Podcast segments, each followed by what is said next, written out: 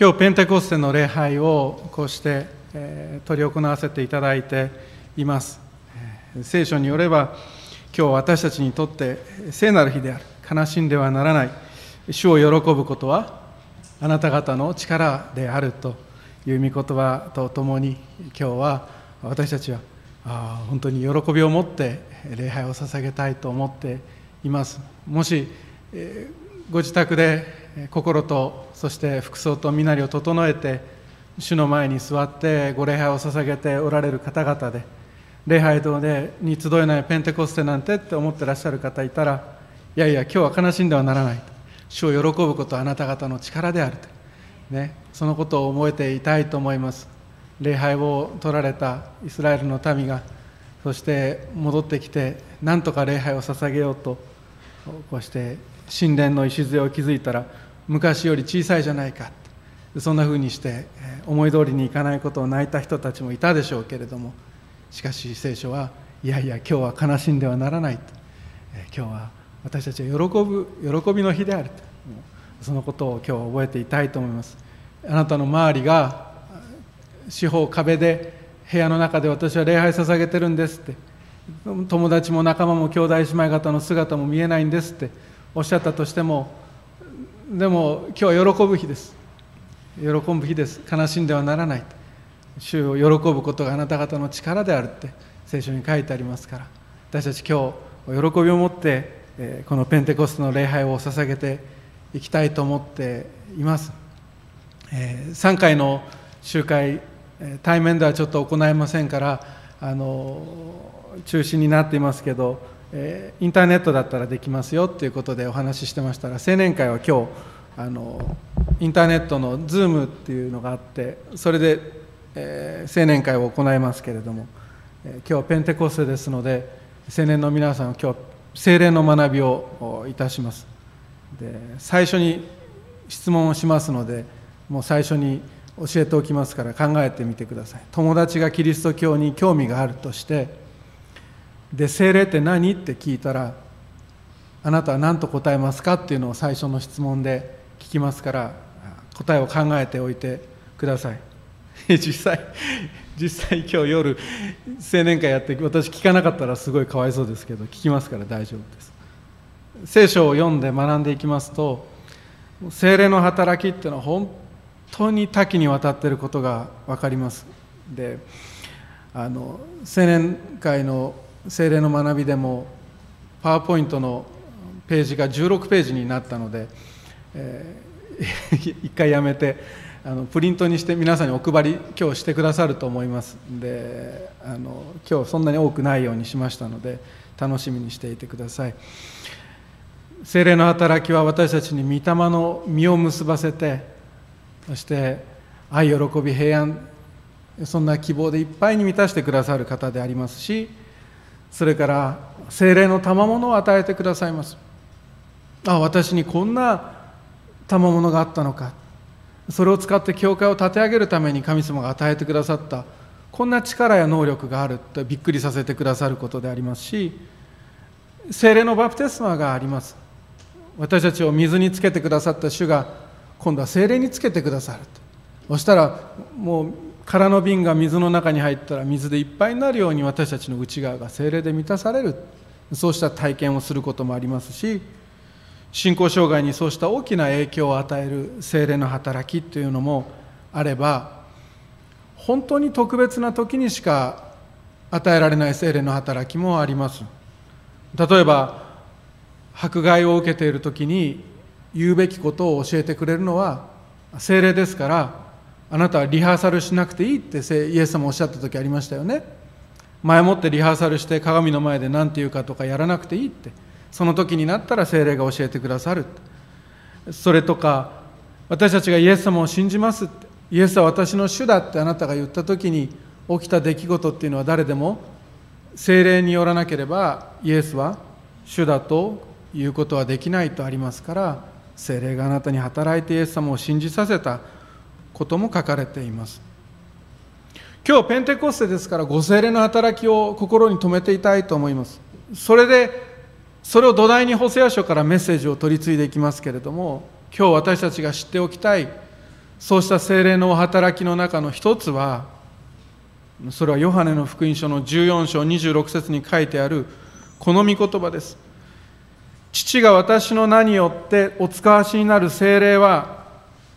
あなた方にすべてのことを教え私があなた方に話したすべてのことを思い起こさせてくださいますと書かれているヨハネの14章の御言葉です。イエス様が語られたことイエス様の見教えイエス様の働きイエス様の福音。旧約聖書がずっ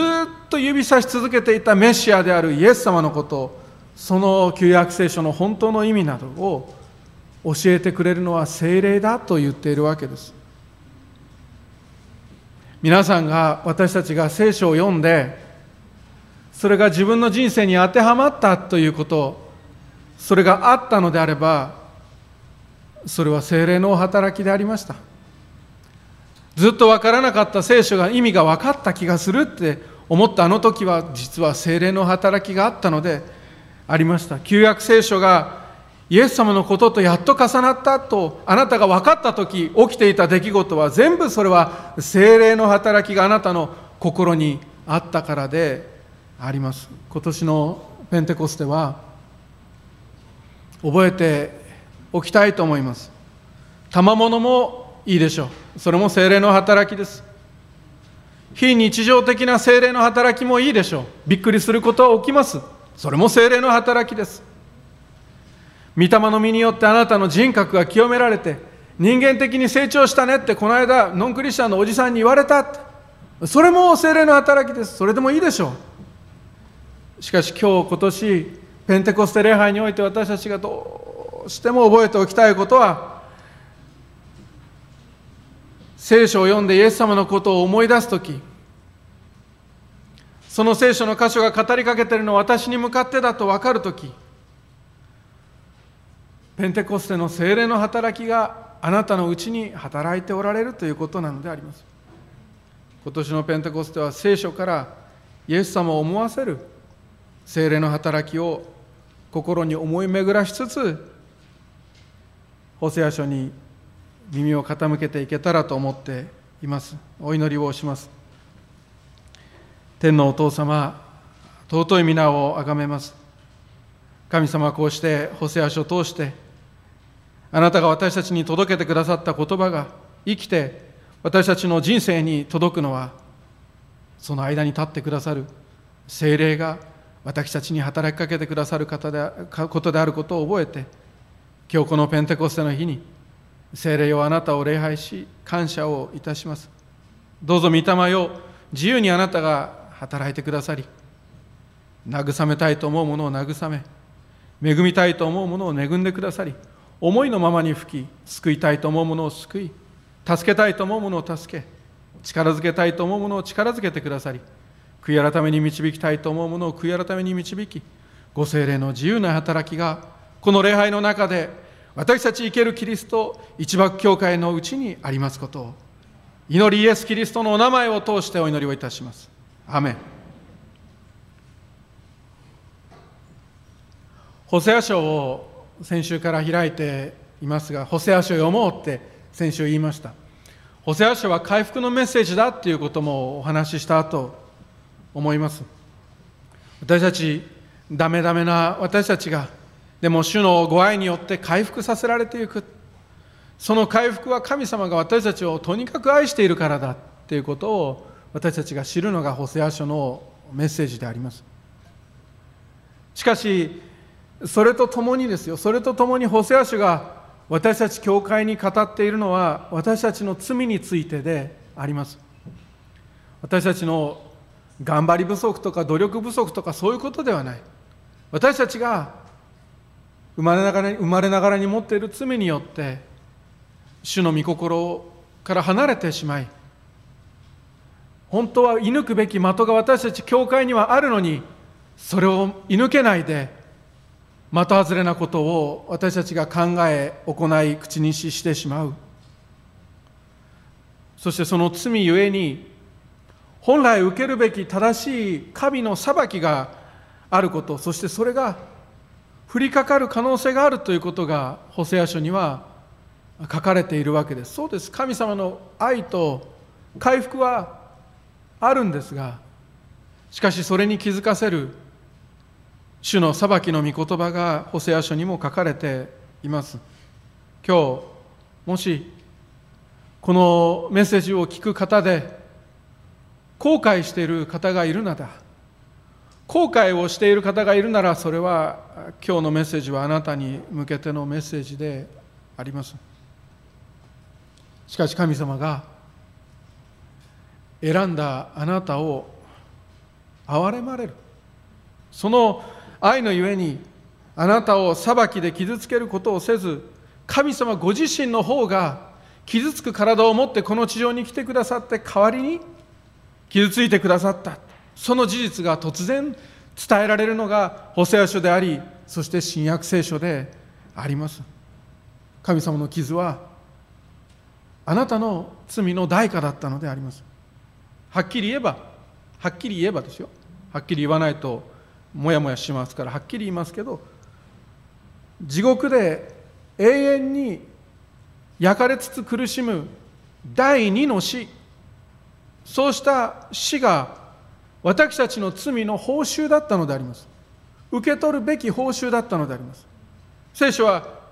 罪の報酬は死である。私たちが罪を犯したその代価は死であるとはっきりと書いています。それを私たちは全員第二の死をもって支払わなければならなかった。なぜならば神様を捨てたという経験は誰にでもあり偶像礼拝を作ってみたという経験は誰にでもあるからであります。そうなんです。その第二の死は私たちがレジに行って私たちの死をもって償うために払わなければならなかった。そのレジに並んでいるところであなたよりも前に並んだ方がいてレジに先回りしてあなたと私の分を払ってくださった方がおられるのであります。あがないと言います。代わりに傷つき代わりに死んでよみがえり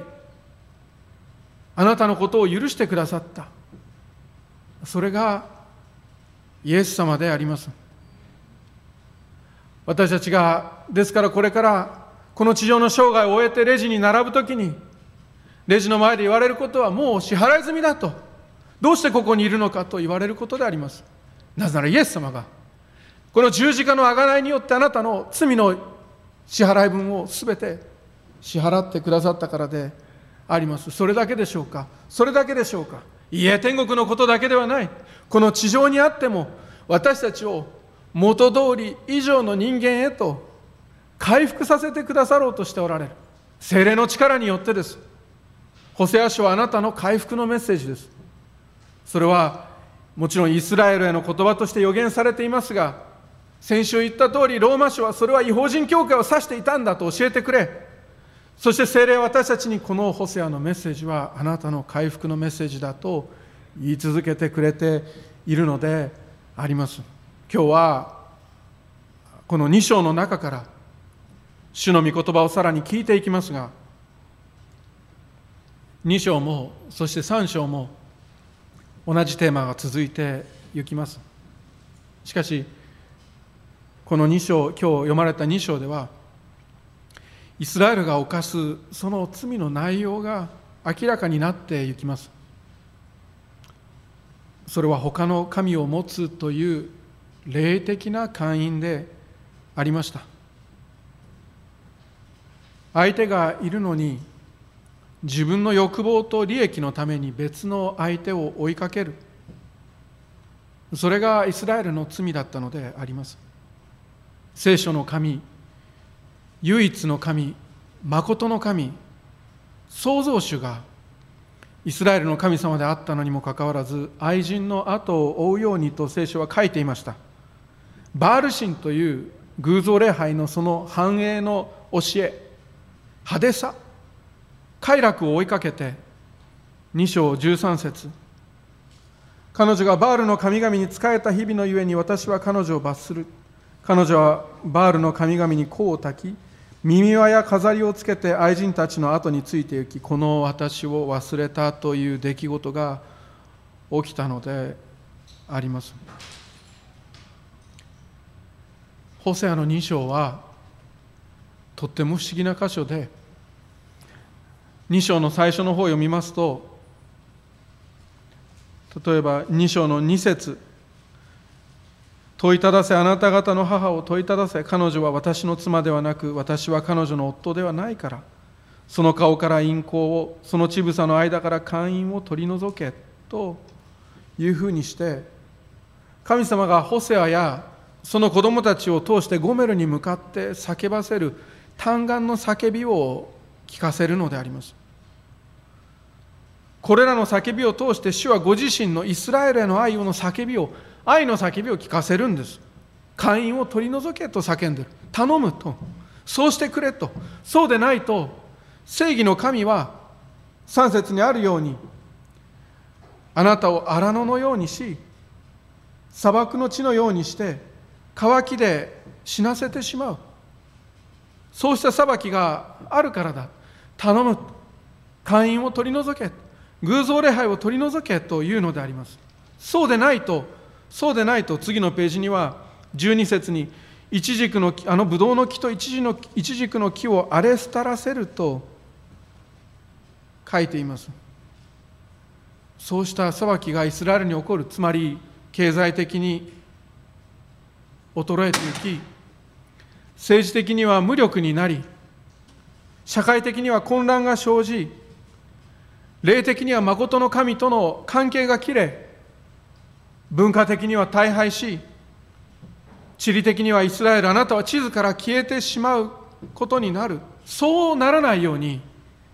バールから神に立ち返りなさいと警告を与えるのであります。神様の警告のメッセージは私たちは時々受け取りきれないことがあるかもしれませんがこんなふうにして喜んで聞くことです。今の自動車はセンサーがついていて駐車場でも隣の車にぶつかりそうになるとビビビビビビビビビと警告音を鳴らしてくれることです私びっくりしましたすごく悪いことしたんじゃないかぶつかってないんですよピピピピピピって近づいただけでビクッとしてすごい悪いことしたんじゃないかと思うやがて腹が立つわけですこれは早川さんちの草だ壁じゃない草で反応するんかって言って怒るわけです 全くって言ってプンプンするわけですが速度を出して前の車にぶつかりそうになるとピピピピって警告を出して実際にブレーキまで踏んでくれるんですよね。うるさいなと思われるお父さん方がいるかもしれませんがしかし警告していることはあなたは事故に向かって進んでいるということです。草に当たりそうだからピピピで腹を立てるというのはありがちかもしれませんがしかし実際に事故に遭いそうだったのだということを知った人はその警告に感謝することだと思います。その警告が言ってることはこのまま行ったらあなたは事故に遭うということを言っているからであります。この2章では神様はイスラエルに対して警告音を鳴らします。このまま行くと死ぬぞと言っているわけです。このまま行くとシャロームの反対だぞと。いろいろな面で死ぬことになるぞと。言っているわけであります。クリスチャンだクリスチャンだ神の民だ神の民だ言っとってもこのままだったら霊的に死んでしまうぞというそうした警告音もこの2章からは聞こえてくることであります。さてイスラエルは5節にありますけれども彼女は言ったものだ。私の愛人たちの後についていこう。彼らはパンと水羊毛と朝油と飲み物をくれると。いうふうにしてバール神を追いかけたら偶像礼拝を追いかけたからリッチになれたと思い込んでいるわけです。それでこのご利益があると思われるバール神をもっと追いかけようとしてその偶像礼拝に向かって走っていくわけです。言ったこと言ってることはこうです。やっぱりキリスト教じゃ損すると。お金とか幸せはキリスト信仰ではダメだなと言ってその背後で彼女が気づいていなかったある見えていない事実がその後の2章8節に明らかに記されるのであります。しかし彼女は知らないと。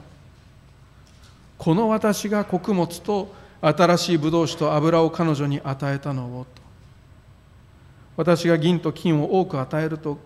彼らはそれをバールに作り上げたのだイスラエルあなたを富ませていたのはバールじゃなかったんだぞと。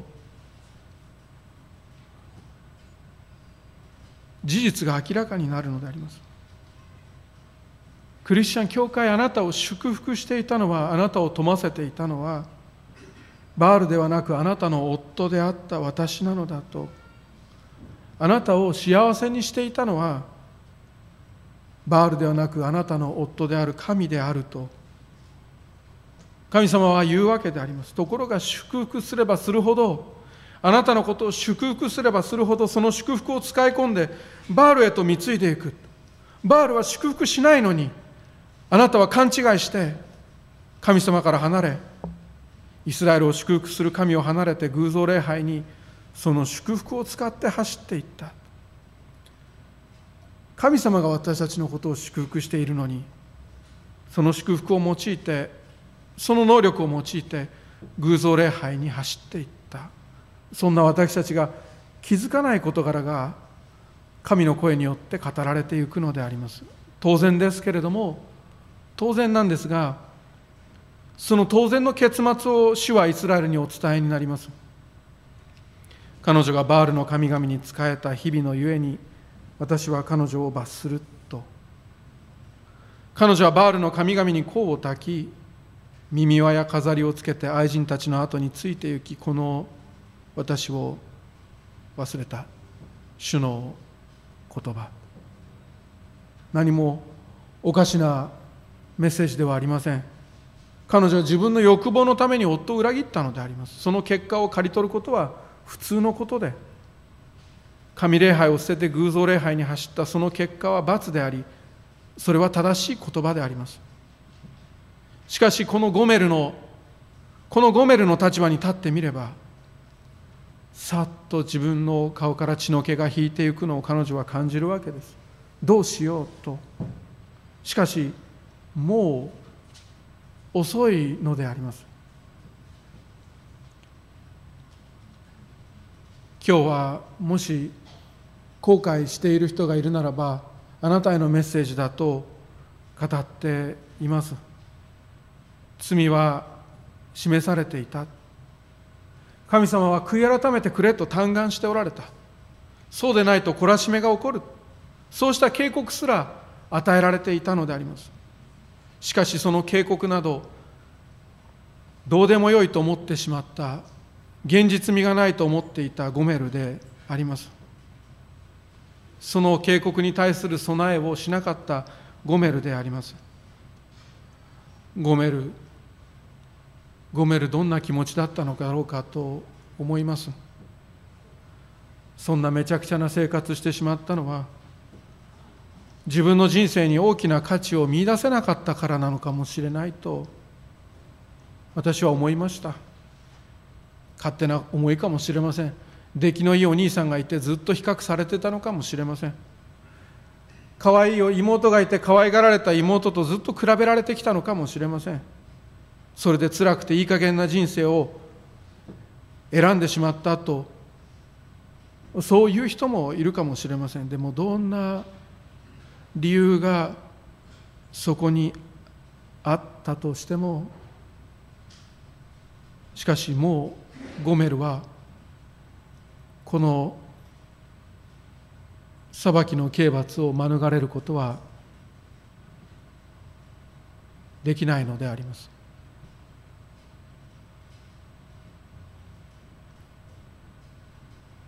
そこに突然神の言葉が投げ込まれてゆきます。しかしとかもそれでもとかもないんです。突然主の憐れみが記されてゆきます。愛人たちの後について行きこの私を忘れた主の言葉。それゆえ見よ私は彼女をいざない。荒野に連れて行って優しく彼女に語ろう。私はそこを彼女のためにブドウ畑にしアコルの谷を望みの門とすると。アコルの谷というのは旧約に旧約に生きるユダヤの民だったら誰でも知っていたことです。義明の7章に登場するあの神の民の一人であったアカンという人物が神の民の一人であったアカンという人物が銀や街灯や金の延べ棒といったものが欲しくなって神のものを盗みそれに手をかけます。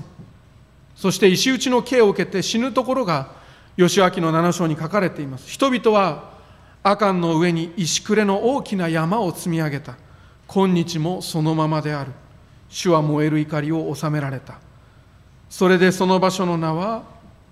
アコルの谷と呼ばれた。今日もそうである。義明7章26節です。アコルの谷というのは引き回しを受けているアカンにとっては絶望でしかありませんでした。もう石打ちは決まっていて希望はないのであります。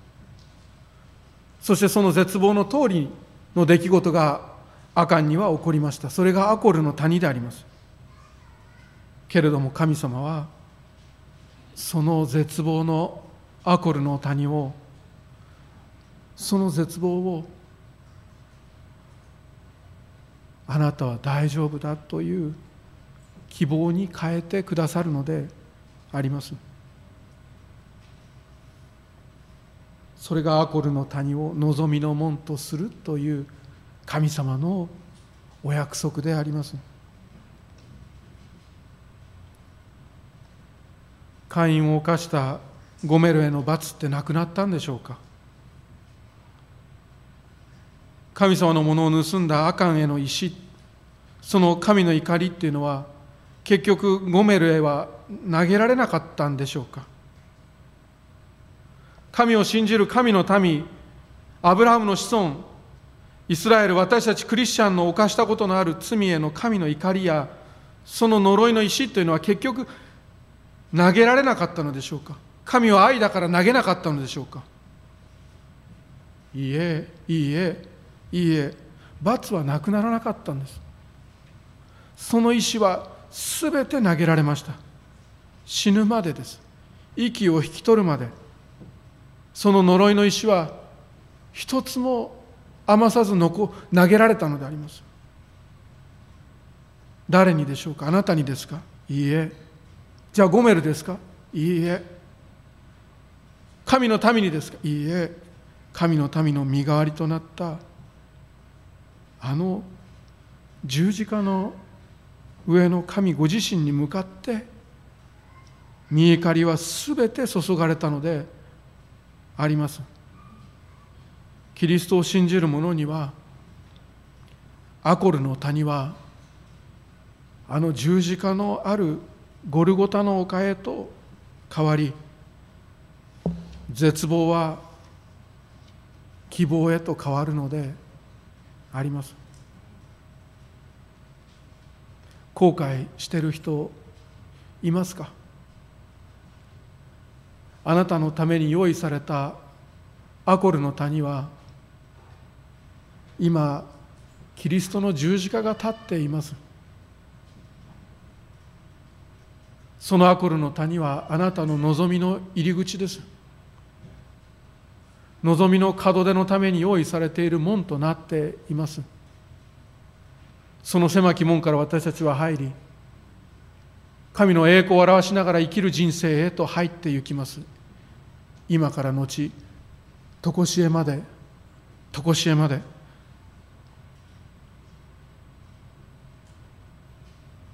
ジェシカ・ブキャナンっていう女性がいてこの方アフリカで誘拐された方でした。その誘拐された期間はなんと90日3ヶ月にわたりました。足がつかないようにと2日おきに目隠しをされて移動を繰り返して彼女がどこにいるのかその犯罪グループがどこにいるのかは誰にもわからないようにされた。後で分かったことですが彼らが移動していたのはアフリカの砂漠の真ん中で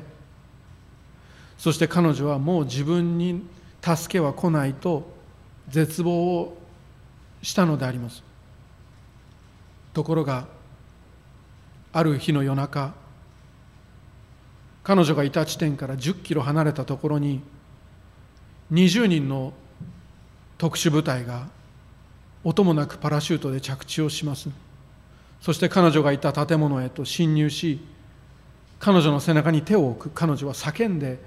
助けを求めようとしましたがこの特殊部隊の一人が言ったことは肩に手を置きながらジェシカさんあなたを家に帰しますという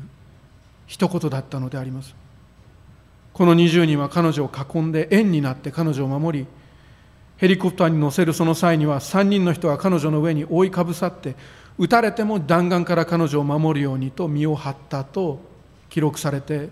います。同じように今日もしあなたがもうダメだと自分なんておしまいだとそう思いながらアコルの谷に立っているのであればそんな罪人を主はお救いになります。キリストを信じるだけで人は救われるのであります。おしまいではありません。あなたを家に返しますという望みの門があなたに開かれているのであります。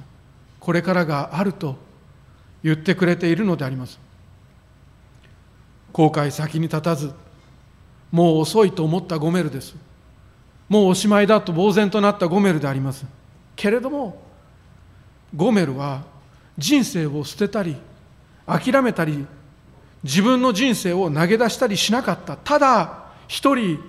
主の前に立ち続けたのであります。その震えるゴメルの手を優しく取った方がいた。そして彼女は荒野に連れて行き優しく語りかけた方がいたのであります。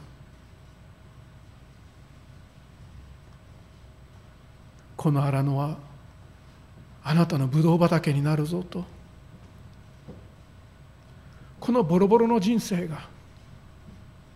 祝福に満ちた潤った人生に変わるぞと。そんなふうにあなたの手を取って怒りもせず怒鳴りもせず優しく語りかける主がおられる。アコルの谷はあなたの望みの門に変わったと。その場所で彼女は答える。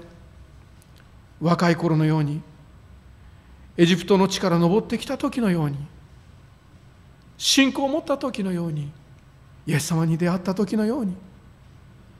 その日になると主の言葉あなたは私を私の夫と呼びもう私のバールとは呼ばない。私がもろもろのバールの名を彼女の口から取り除く。その名はもう覚えられることはない。ボロボロになりながらそれでも人生を捨てたりしないで裸足で立ち続ける汚れたゴメルの手を主は取って彼女が予想していなかった優しい声で許しの言葉を主は語りかけるのであります。ゴメルはうつむきながらポロポロとこぼれる涙を拭きながら小さく口を開いてイエス様に向かって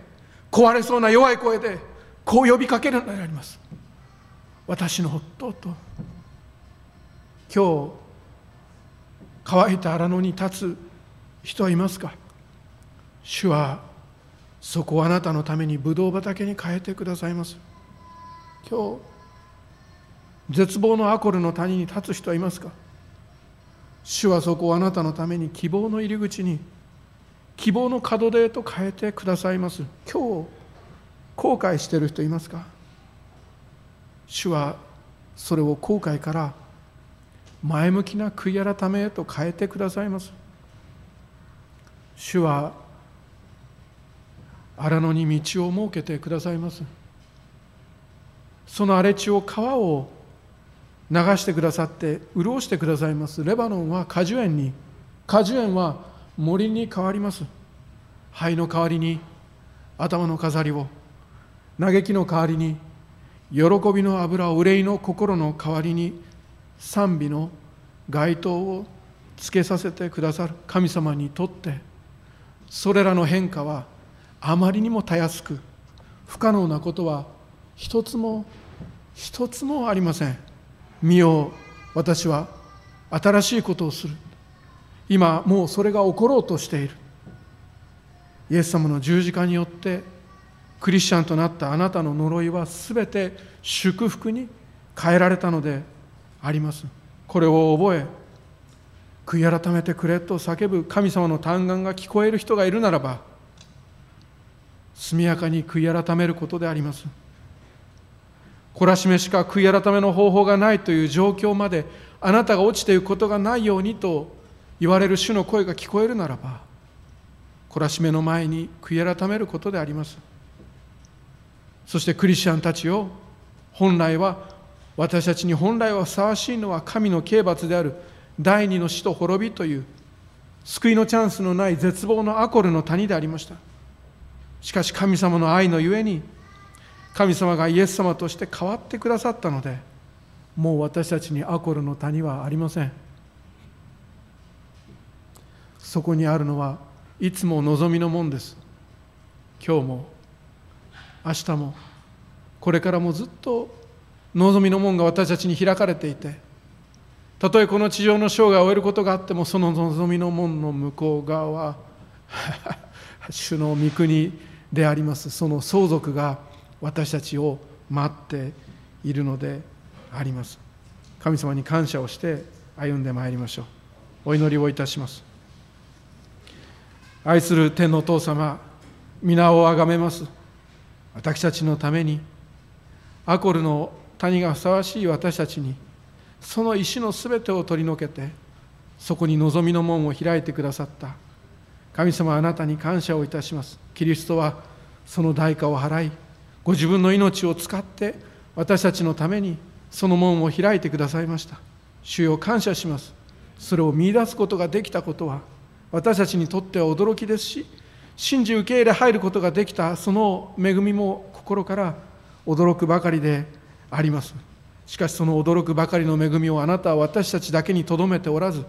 全世界に出て行き全ての作られたものに福音を述べ伝えようとおっしゃっておられ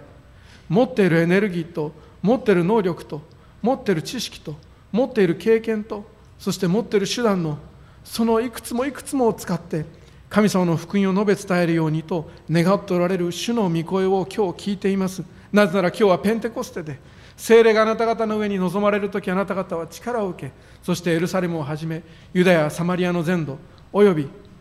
地の果てまで私の証人となると言われた精霊が今日も私たちのうちに注がれているからであります。どうぞ私たちを全世界の隅々にまで福音を述べ伝えるものあるいはその述べ伝えるものを支えるものとしてどうぞ私たちを力づけてください。イエス・キリストのお名前を通してお祈りいたします。アーメン。